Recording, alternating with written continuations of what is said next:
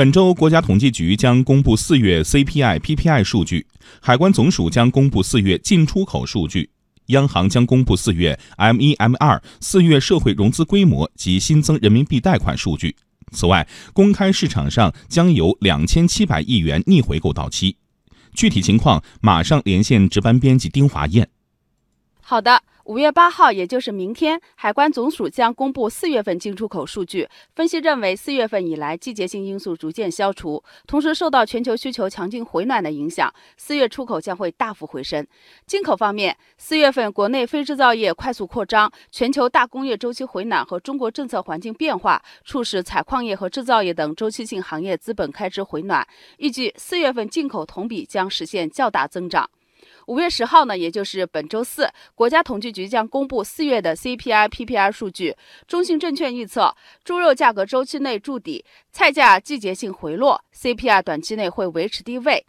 五月十一号，也就是本周五，四月的 M 一、M 二四月社会融资规模以及四月新增人民币贷款将公布。机构普遍认为，四月份新增贷款数量比三月份可能会略有增加，最高可能达到一点三五万亿元。预计四月份 M 二增速将小幅反弹。此外，本周公开市场上将有两千七百亿元逆回购到期，周三到周五分别将有两千亿元、五百亿元和二百亿元逆回购到期。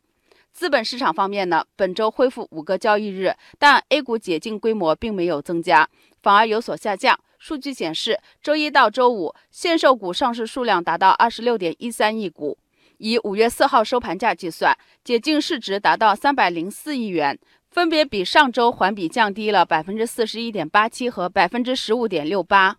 本周还有哪些重要的会议将要召开？来介绍一下。好的。本周三，二零一八第六届全球云计算大会将在上海召开。大会将涵盖云计算、大数据、物联网、网络安全、人工智能等核心技术内容。本周四，二零一八第七届国际桥梁与隧道技术大会召开，针对新一轮交通基础设施建设需求，围绕公路、铁路、桥梁、隧道、地铁等基础设施建设核心技术创新与装备智能制造以及产业化发展等热门话题，展开全方位的深入探讨。